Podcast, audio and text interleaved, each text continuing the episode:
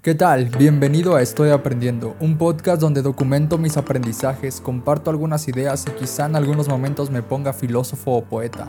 Simplemente quiero vaciar los pensamientos de mi mente, compartir aprendizajes para aprenderlos mejor y documentar acontecimientos que marquen mi vida para analizarlos en algunos años. Porque bien se dice por ahí, la vida solo puede ser comprendida mirando hacia atrás, pero ha de ser vivida mirando hacia adelante. Si quieres compartir este viaje conmigo, qué chido. Si no, también. Hola mundo, espero te encuentres muy bien. Hoy quiero hablarte de un tema que me ha parecido brutal, realmente impresionante, eh, y que lo descubrí a raíz de una lectura de un libro que recientemente acabo de terminar, que se llama El arte de pensar de un tocayo que se llama José Carlos Ruiz. Te lo dejo en la descripción para que lo consultes. Es un libro que vale muchísimo la pena es una propuesta en la que te presenta diferentes filósofos o diferentes pensamientos o posturas de filósofos a lo largo de la historia para que tú crees y construyas un pensamiento crítico frente a la sociedad en la que nos encontramos. Pero bien, quiero hablar de un tema en particular que me pareció eh, muy interesante a la hora de leer este libro y es esta idea de que la felicidad es una forma de ser, no un estilo de vida. Y antes de comenzar con el tema, déjame contarte de por qué pienso que la felicidad es una forma de ser y no un estilo de vida. Para empezar tenemos que dejar claro que si eres de esas personas que quieren encontrar el trabajo de su sueño para no tener que trabajar más, o de las personas que busca tener la pareja perfecta, que se ajuste a todos sus gustos y pasiones, o eres la persona que constantemente quiere estar al día, habla de lo que está haciendo tendencia, busca sumarse a las discusiones públicas o populares de las redes, y además busca experiencias emocionantes y sensoriales para tranquilizar o motivar su espíritu.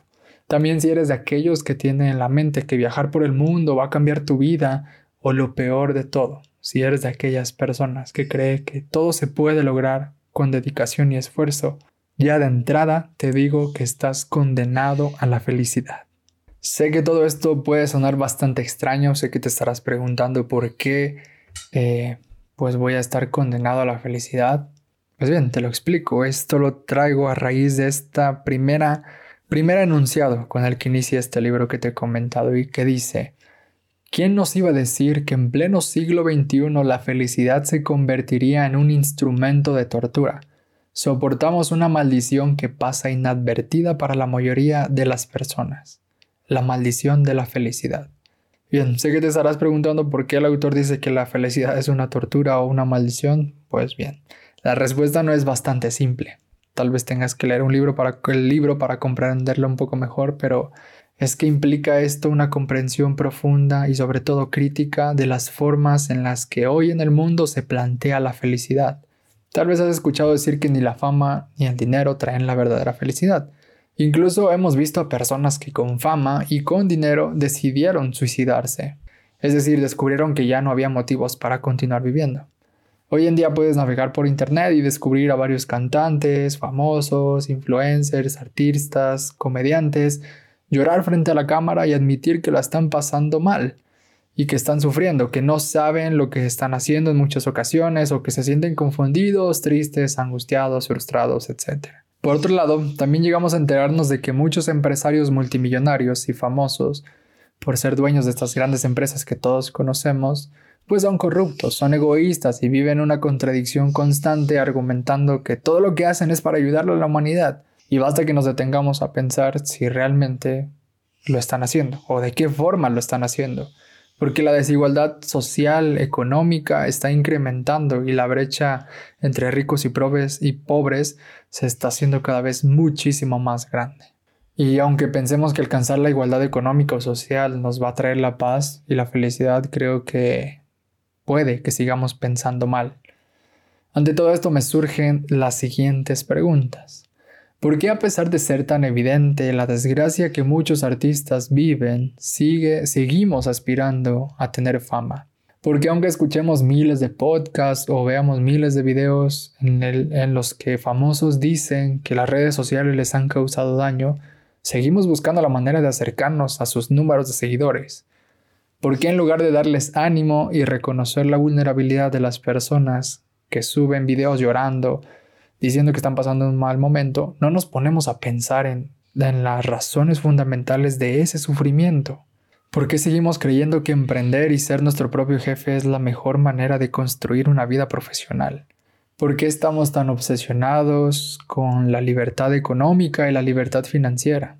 ¿Por qué estamos tan obsesionados también con, en compartir viajes, fiestas, paisajes, bailes, consejos, tips, recomendaciones y todo lo que nos parezca alegre, positivo o en palabras más populares lo que aporte valor? Antes de comenzar, una disculpa si en el fondo de este audio escuchas pájaros. Mm, están ahora mismo cantando.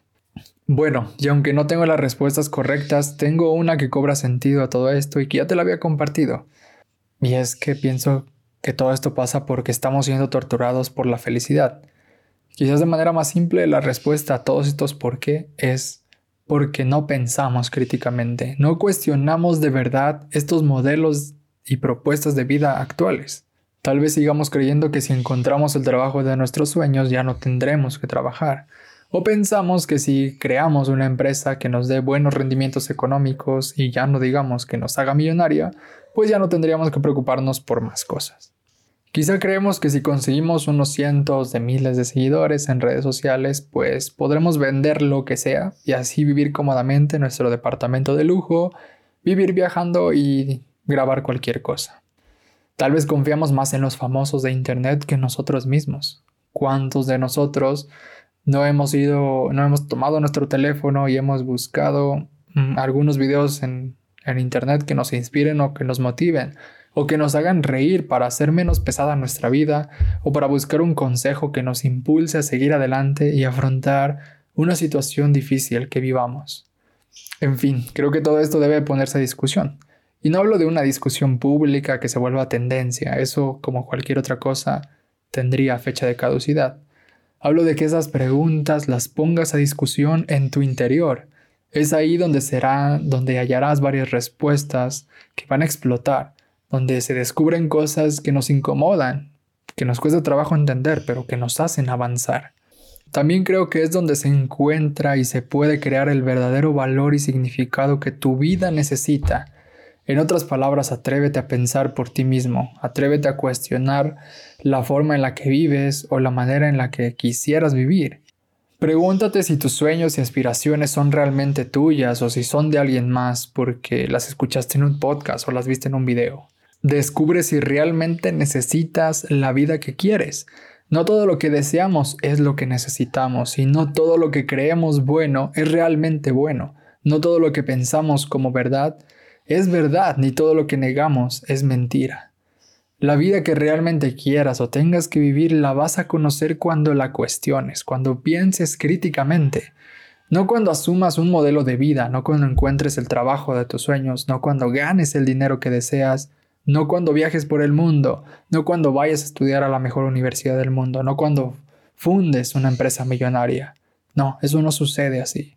Porque puede que hayas conseguido todo esto en la vida y sigas deseando cada vez más y más y más. Puede que termines por desear más de lo que necesitas. Porque como seres humanos creo que deseamos más de lo que necesitamos. No importa lo que tengas, lo que logres, lo que construyas, a dónde viajes, en dónde vivas, con quién te cases o cuánto dinero ganes. Si no construyes tu felicidad desde adentro, si no piensas críticamente y si no logras identificar lo que realmente necesita tu vida, estarás condenado a la maldición de la felicidad actual, que no hace más que torturarnos diciéndonos todo lo que deberíamos hacer, pensar o decir para ser felices. Y pues bien, esta discusión está abierta y yo sigo teniendo muchas cosas que pensar y muchas cosas que descubrir. Aún no tengo la claridad deseada, pero tal vez juntos podamos acercarnos a ella un poco. Así que te invito, eso, en la descripción están mis redes sociales, si quieres contáctame y sigamos reflexionando sobre este tema. Mientras tanto, te lo dije, una disculpa por las aves que escuchas de fondo. Eh, y bien, mientras tanto, sigamos aprendiendo.